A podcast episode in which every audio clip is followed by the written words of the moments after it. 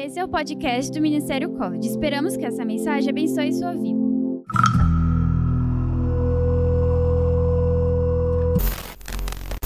Então, beleza. Então, vamos para a nossa ministração de hoje. Gente, a ideia era o banner ali, mas o nosso data show está instável. Vocês viram no culto passado da noite como ficou. Ele ficou tremendo, então, por enquanto nós não temos mais, porque a ideia era que o banner tinha uma uma figura ali, né, duas figuras, um negócio meio estranho, né? O gafanhoto e o mel. Era para ser realmente para ser meio estranho. Eu falei com o Daniel, não sei se vai ficar bonito, mas a ideia é, é que tenha lá. E e a gente colocou aquilo exatamente para linkar, ligar com a ministração de semana passada. Semana passada, para quem não veio, nós falamos da necessidade de nós prepararmos o caminho para aquilo que Deus quer e vai fazer. É necessidade de nós prepararmos o caminho para que o avivamento de Deus venha, a necessidade de nós prepararmos o caminho para que Cristo volte.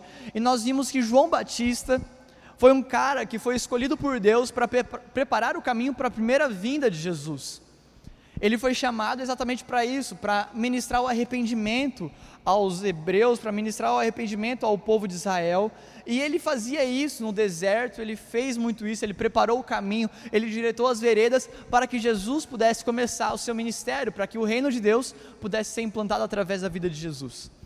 E nós vimos que era necessário preparar o caminho, então, para que um grande avivamento começasse, preparar o caminho para a volta de Jesus. E hoje nós vamos continuar nesse tema, porque tem outro ensinamento muito importante na vida de João Batista. Olhando para como João Batista se comportava, como ele falava, o que ele pregava, nós podemos recrutar, nós podemos absorver, absorver outro importante ensinamento para que nós preparemos o caminho para a volta de Jesus, para que nós preparemos o caminho para o grande avivamento que o Senhor tem para enviar. Amém? Amém? Então nós vamos falar sobre isso hoje também. E para linkar, por isso a gente colocou o gafanhoto e o mel. Porque lá no texto que a gente falou semana passada, lá em Mateus capítulo 3, é, Mateus fala que João Batista, ele se alimentava de gafanhotos e mel silvestre. Na questão do gafanhoto tem uma discussão muito grande em cima. Alguns falam que era uma planta típica da região e tudo mais, mas a minha Bíblia fala que era gafanhoto. Eu não sei se é uma planta, se não é, para mim é um bicho. Se, se é uma planta que parece com um bicho, é gafanhoto. Então, João Batista se alimentava de gafanhotos e mel silvestre. E por que a gente está falando disso? Porque um ensinamento muito importante de João Batista é sobre fome e sede por Jesus. É sobre fome e sede por Cristo. E necessariamente naquele momento, João Batista estava anunciando alguém que viria e salvaria o mundo do pecado. Então ele estava anunciando Jesus, Jesus, Jesus, Jesus o tempo todo. Fala Jesus três vezes para você ver. Complicado, hein? Não, não tinha preparado isso. Devia ter preparado isso. Não ficou legal. Mas ele falava de Jesus o tempo todo. E olha que interessante, abra sua Bíblia em João capítulo 3, versículo 35.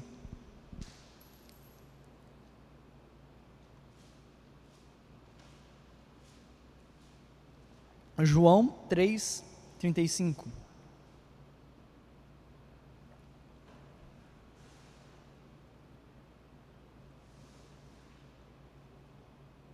Um malabarismo, cara, para servir água aqui, para pensar.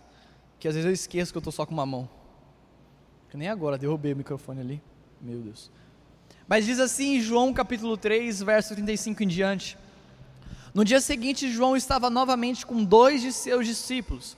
Quando viu Jesus passar, olhou para ele e declarou: Vejam, é o Cordeiro de Deus. Ao ouvirem isso, os dois discípulos de João seguiram Jesus.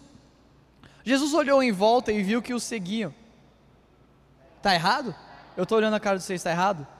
Me perdoa então, eu anotei errado e eu não votei. 3,35 eu anotei. Não? Ô oh, Jesus. Oh meu Deus. Presta minha Bíblia, empresta minha Bíblia. Mas o versículo eu entendi certo. Não, gente, é João 1. João 1, verso 35 em diante.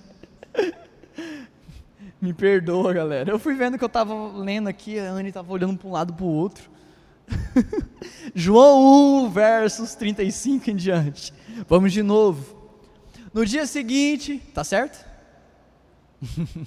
João estava novamente com dois de seus discípulos, quando viu Jesus passar. Olhou para ele e declarou: Vejam, é o Cordeiro de Deus.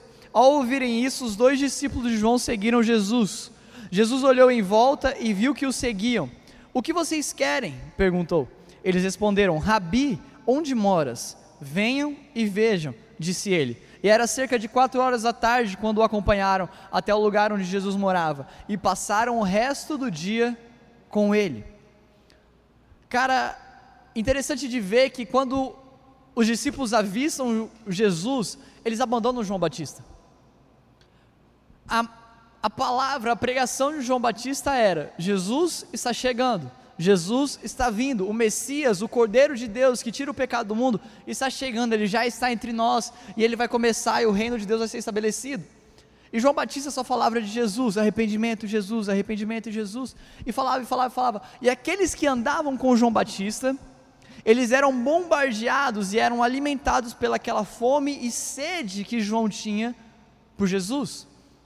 Então, de tanto que aqueles caras ouviram falar de Jesus, na hora que eles viram Jesus, o que eles fizeram? Eles correram, abandonaram João Batista e foram seguir Jesus. E eles literalmente fizeram isso, seguiram Jesus, não é o seguir no sentido figurado, eu sigo Jesus porque eu sou, eu amo Jesus. Não, eles seguiram, eles começaram a seguir Jesus, ver o que ele fazia. Eles começaram a seguir Jesus e observar os passos de Jesus. E Jesus, que não é bobo nem nada, teve aquele sentimento, aquela sensação que você tem de que você está sendo espiado. Quantos já tiveram isso? Né? Você sente, ah, tem alguém me olhando, ou alguém está me seguindo. É o sentido aranha, né? Que está tá no hype agora, porque lançou o trailer. E aí Jesus ativou o sentido aranha, ele viu, tinha alguém seguindo ele. E ele olha para esses caras e fala: O que vocês querem? O que vocês estão querendo? Por que vocês estão me seguindo? E eles falam: Jesus, onde você mora. E pensa nessa resposta. Jesus, eles sabiam quem era Jesus, tá? Eles estavam conhecendo Jesus, mas eles sabiam. João Batista já tinha falado para eles. Dia e noite, João Batista falava quem era Jesus. Ele era o Filho de Deus, o Cordeiro que vem para morrer pelos nossos pecados. Eles tinham a plena consciência de quem era Jesus. Mas na hora que Jesus vira para eles e fala: O que vocês querem? Eles tinham uma infinidade de pedidos a fazer. Eles tinham um rol de pedidos enorme. Eles podiam fazer qualquer, qualquer pedido e Jesus atenderia a eles. Mas eles perguntam: onde você mora? E cara, isso só demonstra o quanto eles queriam conhecer Jesus. Porque Jesus pega esses caras, leva ele para casa de para casa deles e passa cerca de seis horas com eles. Eles passam o resto do dia com Jesus. Aqueles caras não queriam o que Jesus podia fazer, eles não queriam os milagres que Jesus estava para iniciar, eles não queriam o ministério de Jesus, eles queriam conhecer aquele que João Batista estava falando sobre. Eles tinham fome e sede de conhecer quem era Jesus. Eles tinham vontade de ouvir as palavras dele. Eles tinham vontade de passar um tempo à mesa com Jesus. Eles tinham vontade de ver Jesus como Jesus era na casa. Uma coisa é ver Jesus curando a galera na rua, outra coisa é como que Jesus se comporta na mesa obedecendo a mãe dele. Eles queriam saber quem era esse Jesus. Eles queriam saber mais e mais e, e dos detalhes, da intimidade de Cristo. Porque eles tinham fome, porque alguém passou dias e dias e dias falando sobre esse cara para eles. E eles correram atrás de Jesus, eles alcançaram Jesus e Jesus levou eles para casa. E sabe, é necessário que nós preparemos o caminho do nosso coração para a volta de Jesus com muita fome e sede dele. Nós somos a noiva de Cristo, aquele que, aqueles que vão casar com Ele. Não é possível que vamos casar sem vontade de conhecê-lo. Não é possível que vamos casar sem um piguinho de curiosidade de ver como Ele é. Não é possível que nós vamos chegar e clamar pela volta dele e cantar que Ele está se aproximando, que Ele vem saltando sobre os montes, sendo que nós não temos nenhuma vontade de vê-lo face a face, sendo que nós não temos fome de realmente conhecê-lo, sendo que nós não temos sede de realmente experimentar dele. Então é disso que eu quero falar com vocês hoje. Como é necessário que nós preparemos o caminho do nosso coração com, regado a muita fome e a muita sede por Cristo. E o primeiro exemplo é, é isso que João Batista ensinou. Ele ensinou que nós devemos nos arrepender, preparar o nosso caminho com arrependimento, endireitar nossas veredas, que foi isso que nós falamos semana passada.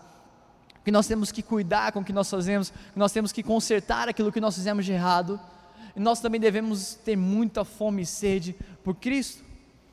Em Amós, capítulo 8, versículo 11 e versículo 12, o profeta profetiza, porque é isso que um profeta faz, tá?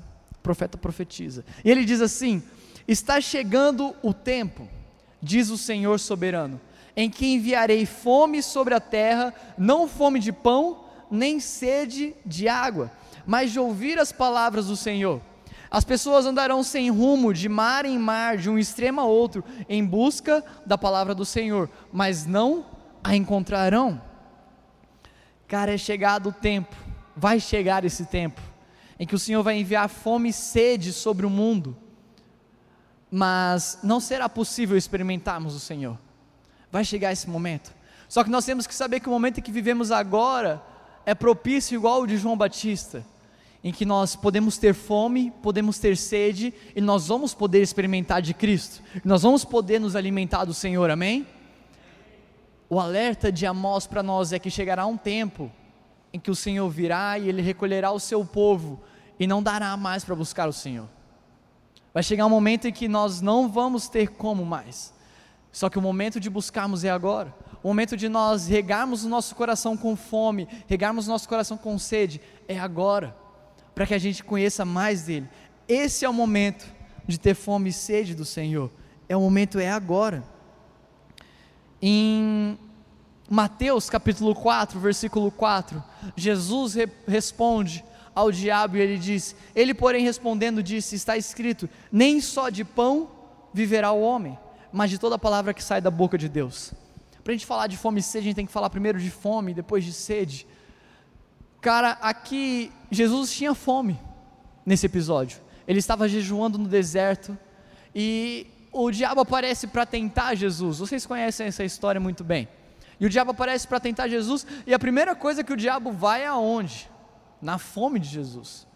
Ele estava com fome, o corpo dele tinha fome. Agora não é uma fome espiritual, mas ele tinha fome e o diabo manda ele fazer as pedras virarem pães. Faz as pedras aí para você comer. Faz um, um, pãozinho assado na hora agora. Quentinho, aquele quando você pega no saco da, da padaria, não pode nem fechar o saco, senão rasga. Tão quentinho que está. E aí Jesus foi tentado aqui, ele vira para o diabo e fala: Ei, nem só de pão viverá o homem, mas de toda palavra que sai da boca do Senhor. E isso não é Jesus que disse primeiro, mas lá atrás, Deus disse isso ao povo no deserto, lá em Deuteronômio. O povo clamava por, por, por, ter fome e Deus responde: Nem só de pão viverá um homem, mas de toda palavra que sai da boca do Senhor. Então nós não vivemos só do que nós nos alimentamos aqui nessa terra, nós não vivemos só do que nós consumimos nessa terra, mas cada palavra que sai da boca do Senhor, seja através do que Ele deixou escrito para nós, seja através de Ele usando alguém na nossa vida, toda palavra que sai da boca do Senhor é alimento para o nosso espírito. E nós devemos ter fome da palavra de Deus. Nós precisamos ter fome da palavra de Deus. Sem fome, nós não vamos conhecer mais dele. Sem fome de ouvir as palavras de Deus, nós não vamos conhecer mais de Deus. Sem fome de nos alimentarmos pelos seus direcionamentos, sem fome de nós nos alimentarmos pelas suas ordenanças, sem fome de nós nos alimentarmos pelos seus mandamentos, nós não vamos conhecer mais de Deus. É necessário que a nossa fome não esteja só nas bênçãos de Deus. É necessário que a nossa fome não esteja só nas mãos de Deus e no que Ele pode fazer pela nossa vida. É necessário que a nossa fome esteja por aquilo que sai da boca do Senhor necessário que a nossa fome esteja diretamente ligada com aquilo que sai da boca de Deus para nós. As palavras de bem, palavras que nos faz prosperar, daquele que conhece o nosso fim e que vai fazer a gente chegar no fim que desejamos. Sabe, nós precisamos ter fome dessas palavras. Nós precisamos chegar num culto como esse e ter fome para o momento da palavra independente de quem vai ministrar, independente se é a primeira vez que a pessoa vai ministrar, independente se é um pastor renomado, independente se a gente trouxe alguém gringo para ministrar, independente de quem seja, independente se sou eu, independente se é algum de vocês que está aí, nós temos que sentar nossa, nossa, na nossa cadeira e ter fome por ouvir aquilo que a pessoa vai falar para a gente. Porque sabemos que quem veio a esse lugar, quem veio estar aqui, não vem falar do seu coração, mas em falar diretamente daquilo que o Senhor está falando. Então é preciso que a gente sente nessa cadeira com um desejo de ouvir o que será pregado. Sabe, uma fome, algo que, que nos impulsiona a, a ouvir, a, a estar concentrado, a queimar por esse momento. Mas é necessário também que quando chegar a nossa semana, a gente tenha fome por essa Bíblia. É necessário que quando chegue na segunda-feira, depois que no sábado você foi alimentado por alguém, depois que no domingo você ouviu uma palavra extraordinária, é necessário que chegue na segunda-feira e você queime de desejo por ler a Bíblia. Fome de Deus é representado por quanto você busca as palavras de Deus. É por quanto você ouve quem está pregando, é por quanto você lê a sua Bíblia. Sabe, não tem como você ter fome e ser alguém passivo. Você já viu alguém com fome de verdade? Ela não fica. O mínimo que ela faz é reclamar. Estou com fome. Não é? O mínimo que ela faz. De vez em quando a Anne vira para mim e fala assim: Eu estou com fome. E às vezes eu não posso fazer nada. Né, amor? Às vezes eu não posso fazer nada. Mas às vezes ela vira para mim: Alguém que está com fome não fica parado, sem fazer nada. Alguém que está com fome, se não deu para comprar na cantina, ele vai no posto. Se alguém que está com fome não consegue esperar a cantina, ele vai no posto. Se alguém que está com muita fome, ele começa reclamando até que ele tenha que tomar alguma medida. Nem que seja ir no BK depois do culto, né? Aquele dia estava com tanta fome que a cantina não. Ele tinha que comprar um Uber, uma batata e um refil. Quem está com fome faz alguma coisa, cara. Quem está com fome toma alguma atitude. Então não dá para a gente ter fome e ficar esperando o Senhor. Não dá para a gente ter fome e ficar parado. O mínimo que você tem que fazer é falar assim, cara, eu quero conhecer mais de Deus. E aí você vai tomar uma atitude a partir disso. Se você tem fome de verdade, você tem que tomar alguma atitude. A fome te leva a fazer alguma coisa, cara. Nem que seja cozinhar alguma coisa muito ruim ou um miojo em três minutos. A fome te leva a fazer alguma coisa. A fome te faz buscar. E a fome vai ter que te fazer ler a Bíblia. A fome vai ter que fazer você gastar tempo com a palavra do Senhor. A fome vai ter que fazer você estar mais concentrado do que nunca quando alguém estiver ministrando. A fome vai te fazer ter fome por Deus. Porque a fome por Deus não é um fim em si próprio. Esse termo é legal. Não é um fim em si próprio. Ou seja, você não tem fome por ter fome. Não é isso. Mas você tem fome porque a partir de ter fome por Deus, você vai ter mais de Deus.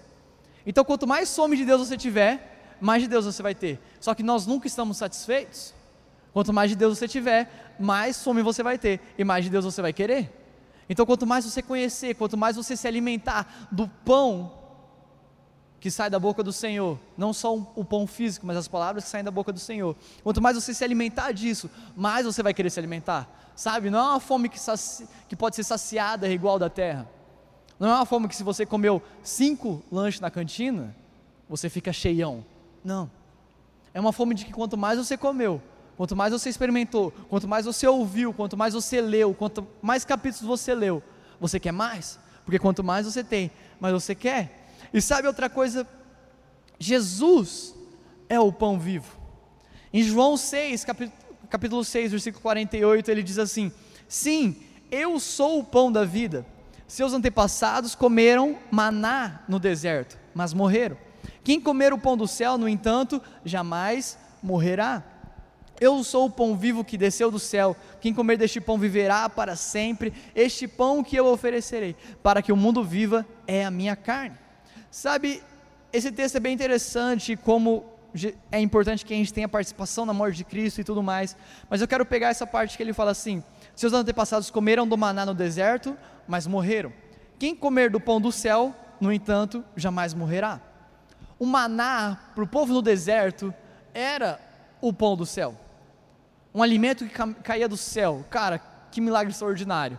Como que deve ter sido incrível viver isso? O, cara, o povo tinha fome, reclamou com Moisés, Moisés falou com Deus e Deus mandou comida do céu, literalmente. Sabe, aquele povo experimentou uma comida que deve ser extraordinária, ela veio do céu. Porque quando ele quis mandar carne, ele mandou as cordoninhas aqui da terra mesmo, mas o pão veio do céu. E aquele povo experimentou uma comida, nossa, maravilhosa, certeza que era muito boa. Só que o maná tinha algo muito interessante. O povo não podia juntar, porque aquilo apodrecia de um dia para o outro. não podia ser usado. Então a comida daquele dia era para aquele dia, do sábado, do sábado. Amanhã Deus vai mandar de novo. Nós não podemos fazer estoque. Essa era a lei. E quem estocou, a comida apodrecia na mão deles, apodrecia guardada. Eles não podiam guardar. E sabe, isso é um, uma coisa muito interessante para a nossa vida com Cristo.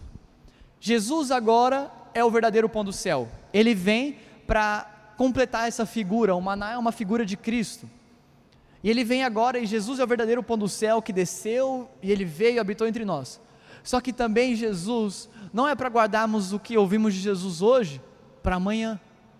Você não pode vir no sábado e querer receber em dois cultos, que é muita coisa, é muita palavra do Senhor para você, é maravilhoso isso. Você pode ter muita fome, você vai ser, aqui você vai ser correspondido.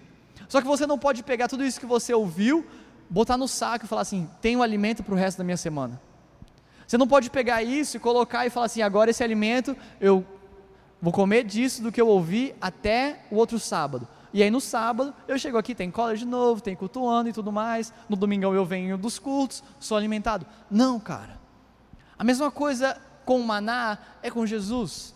O pão do céu que é Jesus não é para você guardar o que você ouviu dele hoje para amanhã. Não é para você guardar o pão que Ele está te dando, as palavras como alimento que Ele está te dando, para amanhã. Mas é necessário que todo dia você se alimente das palavras que saem da boca do Senhor, amém? É necessário que todo dia você busque suprir essa fome que você tem pelas palavras que saem da boca do Senhor. E isso não dá para guardar para outro dia. Todo dia nós temos que nos alimentar. O outro lado dessa moeda é a sede. É muito difícil ter fome sem sede, é muito difícil ter eles não estarem juntos. Em Efésios capítulo 5, versículo 18, o recado de Paulo para nós é: não se embriaguem com vinho, pois ele os levará ao descontrole. Em vez disso, sejam cheios do Espírito. É legal que no primeiro momento nós vimos que Jesus comparou as palavras de Deus com o pão, com algo sólido, mas agora o Espírito é comparado ao vinho posto em contrapartida com o vinho, assim como as palavras de Deus foram postas em contrapartida com o pão, agora o Espírito é posto em contrapartida com o vinho. Então, cara, pensando no Espírito, como nós podemos nos encher de algo que é líquido? Sabe, se, se nós pensarmos assim, a pessoa do Espírito Santo sendo comparada a um líquido, nós devemos ter sede do Espírito Santo. Nós devemos ter sede do Espírito de Deus. E nós podemos beber dele à medida que nós temos essa sede. Assim como o pão para nossa fome, o vinho aqui, o espírito comparado a algo líquido, é algo que nós podemos tomar um pouco e falar: não, para mim eu queria só molhar a boca, ou molhar o bico. Lá em casa minha mãe usa essa, essa expressão. Não, é só para molhar o bico só. Né? Você já tomou água só para molhar o bico? É só um, um golinho nem chega nem descer na garganta. E você pode também tomar até que aquilo vaze pelo lado da sua boca. Você pega uma caneca dessa assim, se você não cuidar, quando é a boca do copo é muito grande, você virar de uma vez, aquilo lá o quê? Derrama tudo em você, não é? Então, se, se nós olharmos para o Espírito é a mesma coisa. Nós podemos experimentar dele, usufruir dele, nos encher dele, só para molhar o bico. Nós podemos, ah, não, eu não quero muito envolvimento com o Espírito Santo, não, vou só molhar o bico aqui com ele. Mas nós também podemos pegar essa garrafa, entre aspas, tá, gente? Agora tudo figura de linguagem. Mas nós podemos pegar essa garrafa e virar sobre nós e nos transbordarmos do Espírito Santo, amém? Então, à medida da nossa sede, vai mostrar o quanto nós vamos querer do Espírito de Deus. À medida da nossa sede, vai mostrar o quanto nós queremos nos embriagar. Porque a figura que o Espírito é comparada não é simplesmente a água, mas ao vinho. Então nós podemos nos embriagar do Espírito Santo, nós podemos beber até que nós ficamos embriagados, cheios, repletos, transbordando do Espírito. E outra coisa legal é que assim como Jesus se comparou ao pão, Jesus se compara à água. João 4,14 diz assim: Mas quem bebe da água que eu dou, nunca mais será sede, ela se torna uma fonte que brota dentro dele, ele dá a vida eterna. Nesse exemplo, Jesus estava falando com a mulher samaritana. Jesus dá um recado para a mulher samaritana e fala: Cara, você tem cinco maridos, nenhum deles é o seu, e não sei o que, não sei o que, e ele revela a vida da mulher. E ele fala assim: Se você experimentar da água que eu tenho, você nunca mais terá sede, você nunca mais vai beber de outra fonte, mas você vai se tornar uma fonte que brota água. Sabe, Jesus está falando: Eu tenho uma água para te dar que vai suprir toda a necessidade que você tem. Eu tenho uma água para te dar que vai suprir toda a carência, necessidade, falta que você tem. Eu tenho uma água para te dar que vai suprir esses cinco maridos que você tem, para aquela mulher em específico. Jesus tem uma água para nós que substitui as coisas deste mundo. Muitas vezes nós temos sede desse mundo, nós temos sede pelas coisas desse mundo, pelas conquistas desse mundo, pelas coisas que esse mundo nos oferece. Nós temos sedes pelas coisas que esse mundo parece que brilham aos nossos olhos. Mas a verdade é que a água da vida que flui de Jesus, a água que é Ele, essa sim, quando nós experimentarmos delas, nós não vamos querer de mais nenhuma outra desse mundo. Nós não vamos querer experimentar nenhuma outra necessidade que esse mundo queira nos oferecer. Nós não vamos experimentar nenhuma outra coisa que esse mundo queira nos dar, porque nós bebemos da água da vida. Então, é hora de nós termos sede, é hora de nós termos fome, é hora de nós bebemos do Espírito Santo, é hora de nós embriagarmos com o Espírito, é hora de nós pararmos de molhar só o, só o bico com o Espírito e nos embriagarmos com Ele, é hora de nós experimentarmos dessa água da vida que vai nos fazer completos e é hora de nós termos fome pelas palavras do Senhor. Essa é a hora, sabe? É hora da gente viver isso. É hora da gente experimentar essas coisas. E quando você olha para os salmistas, o Davi, o maior deles, mas alguns outros também que escreveram alguns salmos, e vê como esses caras tinham fome por Deus, o quanto é lindo você ler esse livro, e ver quanto esses caras queimavam e tinham fome pelo Senhor, e tinham sede por Deus. E eu trouxe alguns salmos aqui, alguns não, três salminhos, e eu queria ler com vocês eles, porque eu acho que é momento da gente despertar o nosso coração pela fome e sede do Senhor. É hora de nós prepararmos o caminho. Preparar o caminho não é só se arrepender e consertar endireitar as veredas, mas é também ter fome e sede pelo Senhor, pelo seu avivamento, pela sua volta.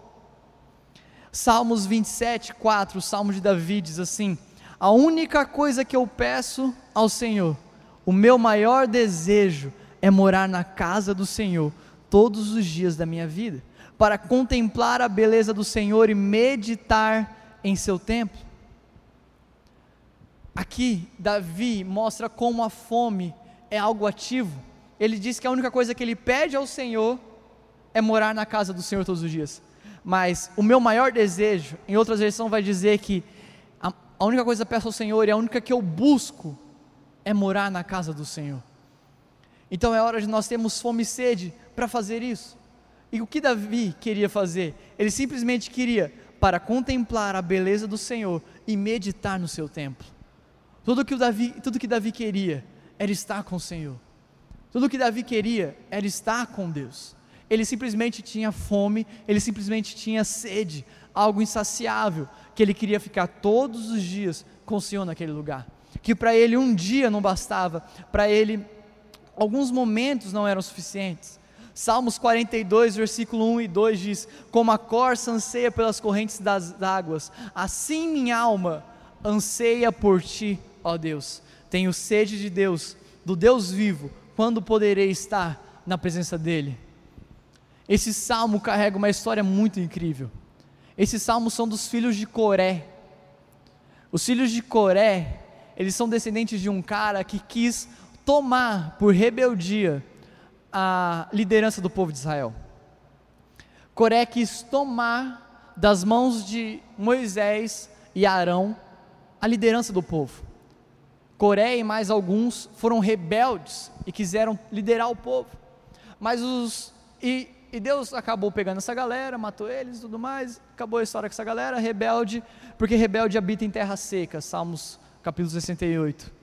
Mas os filhos de Coré, os descendentes deles, não cessaram em buscar ao Senhor. Só que sabe o que é interessante? esses caras, eles eram os porteiros do templo. Se você buscar lá e ver quais eram as funções de Coré, dos filhos dele, e o que, que eles faziam, ele era, eles eram os porteiros do templo quando o templo foi construído, na época de Davi. Eles não podiam entrar no lugar da presença de Deus, que era o Santo dos Santos. Vocês lembram do desenho do templo? Vocês já viram aquele desenho do templo? Ele tem um pátio maior, um pátio menor e um menorzinho ainda, o Santo dos Santos. O Santo dos Santos era o lugar da presença de Deus. Esses caras eram sacerdotes, eles eram da tribo de Levi, mas eles eram de uma linhagem, de uma descendência que servia nas portas do templo. E eles estão dizendo: como a corça anseia pelas correntes de água, assim minha alma anseia por ti, ó Deus. Eu tenho sede de Deus, Deus vivo. E eles perguntam: quando poderei estar na Sua presença? Esses caras não podiam estar na presença de Deus. Eles não tinham esse direito. Muitos deles não tinham esse direito na época, apenas alguns da tribo de Levi podiam entrar. Mas esses caras, mesmo sabendo que eles não conseguiriam estar naquele lugar, eles ansiavam por Deus, como a corça anseia pelas águas. E sabe, nós temos o direito de entrar na presença de Deus todos os dias da nossa vida. Nós não só temos o direito de entrar na presença dEle, do seu trono glorioso, mas nós temos o direito de que o Espírito Santo viva em nós.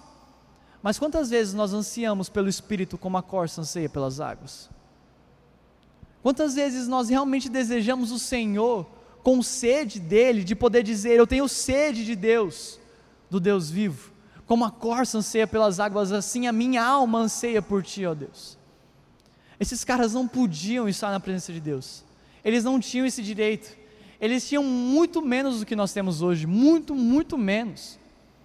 Hoje nós temos a possibilidade de nos reunir aqui levantar o nome do Senhor, clamar pela presença dEle. Nós temos a possibilidade de fechar a porta do nosso quarto todo dia na nossa casa e saber que o Senhor nos visita e nos vê em secreto. E mais do que isso, mesmo que nós não façamos essas coisas, mesmo que nós não estejamos no culto, mesmo que nós não fechemos a porta do nosso quarto, sabemos que o Espírito Santo nos escolheu como Sua morada. Mas quantas vezes nós ansiamos pelo Espírito com sede dEle? Quantas vezes realmente nós levantamos de manhã ou durante o dia, acabou aquele expediente, acabou a aula da faculdade, acabou a aula na escola e você tinha desejo por parar tudo, fechar a porta do seu quarto e ler a Bíblia? Quantas vezes realmente você queimou e desejou com sede e fome pela presença do Senhor? Quantas vezes você contou os dias para que chegasse o sábado e soubesse que você estaria em família, reunido e louvando ao Senhor, sendo que a presença do Senhor habita em você? Sendo que o Espírito de Deus está em ti? Quantas vezes você realmente teve esse desejo? Salmo 63, versículo 1 ao 4 diz: o Salmo de Davi: Ó oh Deus, tu és o meu Deus, de madrugada te buscarei, e minha alma tem sede de ti, a minha carne te deseja muito em uma terra seca e cansada, onde não há água para ver a tua força e a tua glória como te vi no santuário. Teu amor é melhor que a própria vida, os meus lábios te louvarão. Assim eu te bendirei, enquanto viver, em teu nome levantarei as minhas mãos. Davi tinha uma fome, uma sede, que fazia com que a alma dele desejasse o Senhor, mas ele diz também: a minha carne te deseja muito. Nosso espírito deseja o Senhor, nosso espírito quer estar nesse lugar, mas a nossa alma muitas vezes não quer, a nossa carne, muito menos. Mas a fome e sede que nós temos por Deus pode disciplinar o nosso ser a desejar o Senhor, não só em espírito, mas em alma e a nossa carne. Cara, que nível de fome que Davi tinha para dizer que a carne dele desejava o Senhor. Cara, eu quero conhecer, porque a minha carne deseja coisas muito piores. A minha carne deseja coisas que não são do Senhor. Sabe, Davi conseguiu esmagar a carne dele, a sua velha natureza, e dizer: A minha carne deseja o Senhor. A alma dele desejava o Senhor. É chegada a hora de nós termos um relacionamento com o Senhor baseado em fome e sede por Ele. É chegada essa hora de que a gente possa escrever os nossos próprios salmos de fome e sede pelo Senhor. Chegada a hora de que a gente possa escrever que a nossa alma deseja o Senhor e a nossa carne quer muito ao Senhor. É chegada a hora da gente viver com fome e sede por Ele. Chegarão dias que não vai ser possível buscar o Senhor. mas os nossos dias é muito mais do que possível. É possível habitar com o Senhor em nós. É chegada a hora de nós termos fome e sede pelo Senhor. É impossível conhecer a Jesus, cara, e você não desejar mais Ele. É impossível você conhecer um pouquinho, uma figura, uma pequena amostra dele e não querer mais. É impossível. Se você tem sentido falta de desejar o Senhor, em nome de Jesus, nessa, nessa tarde, você vai receber muita fome e sede. Mas deixa eu te falar uma coisa também. Pode ser que ainda você não tenha o conhecido de verdade, nem que seja um pouquinho. Porque se você começa a conhecê-lo um pouquinho, nem que seja o mínimo, você vai ter fome e sede para conhecê-lo mais e mais. É impossível você ver um pouquinho do Senhor e não querer mais dele. É impossível você não ter um pouquinho dele e não querer mais. Então é chegada a hora de que a gente alimente a nossa fome e a nossa sede com mais fome e mais sede pelo Senhor. Sabe, se você quer um guia prático para ter fome e sede, nós vamos orar. Nós sabemos que o Senhor pode derramar sobre você nessa tarde, e Ele vai derramar em nome de Jesus. Mas quer um guia prático? O dia que você estiver cansado, o dia que você não quiser ler a Bíblia, o dia que você não tiver disposição para orar, você vai, vai sentar, vai ler a Bíblia e vai orar do mesmo jeito. Nem que seja difícil, nem que seja árduo para você. Você vai disciplinar a sua carne para que, mesmo que ela não queira, ela começar a desejar o Senhor, nem que seja na marra. Você vai disciplinar você mesmo para que naqueles dias que você está menos afim, aquele dia que parece que aparece tudo de melhor para você fazer. Ah, tem um programa legal na TV passando, tem alguém me chamando para jogar, tem alguém me chamando para ir em outro lugar, sair de casa. Quando aquelas coisas que mais te distraem te chamarem. Quando, as, quando o seu coração não estiver nem um pouco afim, quando a sua carne estiver cansada, o seu dia foi esgotante. Esses dias, que você sentar ler a Bíblia e orar podem ser os dias que você vai mais gerar fome e sede no seu coração. Quando você acha que não quer, quando tudo está dizendo para você não fazer, você vai e faz. Um guia prático é isso. Quem tem fome, faz alguma coisa. Quem tem sede, faz um tereré, cara. Quem tem sede faz um tereré, quem tem sede vai fazer alguma coisa, quem tem fome vai fazer alguma coisa. Então, se você tem, mas você quer ter mais, ou talvez você esteja sentindo falta, faça alguma coisa. Sente, feche a porta do seu quarto. Ah, mas hoje eu não conseguia ler, não sei. Põe uma ministração no YouTube, no podcast. Ah, hoje eu não estou bom para orar. Põe uma música e canta. Põe um louvor e canta com ele. Mas não deixe de fazer. Não deixe de alimentar a sua fome e sede com mais fome e sede. Amém? Já estamos terminando. Antes, eu queria falar que Jesus teve uma fome. João capítulo 4, versículo 34. Eu acho que esses estão certos, tá? Ninguém mais está lendo. Eu acredito que está certo, tá? Acredito que eu não errei mais. Mas esse eu acho que está certo. É a continuação da história da, da mulher samaritana em João 4. João 4, 34. Então Jesus explicou: Meu alimento consiste em fazer a vontade daquele que me enviou e em terminar a sua obra. Jesus ficou ali na cidade onde aquela mulher onde ele encontrou aquela mulher em Samaria, e os discípulos foram buscar comida para ele. Os discípulos não acham, porque não era tempo de colheita. Mas quando eles voltam e falam para Jesus que eles não tinham comida, Jesus fala: O meu alimento é fazer a vontade daquele que me chamou, é fazer a vontade daquele que me enviou. O meu alimento, ou seja, Jesus, a minha fome é ver a obra de Deus terminada, é ver a obra de Deus realizada. Jesus teve fome de ver a vontade de Deus realizada na terra, de ver a vontade de Deus realizada na terra através da vida dele. E sabe o que Jesus precisou fazer para isso? Jesus precisou renunciar à sua vontade. Jesus não queria morrer. Jesus não queria morrer. Nos seus últimos momentos de vida, quando ele vai para o seu secreto no Getsemane, e quando ele está no jardim de encontro com Deus, Jesus está ali orando, ele fechou a porta do quarto dele, ele foi até o pai dele que estava em secreto, e ele pediu: Senhor, afasta de mim esse cálice. Porque Jesus já sentia as dores que viriam sobre ele, Jesus já sentia o peso do pecado que estava sobre ele. Aquele que era perfeito já estava sentindo o peso da culpa. Aquele que não tinha dor, aquele que não tinha doenças, estava sentindo as nossas doenças, as nossas enfermidades sobre ele. E ele já sentia aquele peso que estava sobre os seus ombros. E ele, angustiado, virou para Deus e pediu: Afasta de mim esse cálice. A vontade de Jesus não era viver tudo aquilo. Ninguém quer viver aquilo. Pensa que Jesus tinha a nossa carne. Apesar de que ele era 100% Deus, ele também era 100% como nós.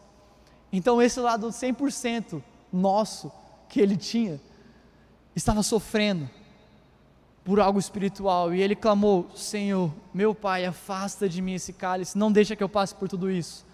Mas no final da oração ele pede: Mas seja feita a tua vontade.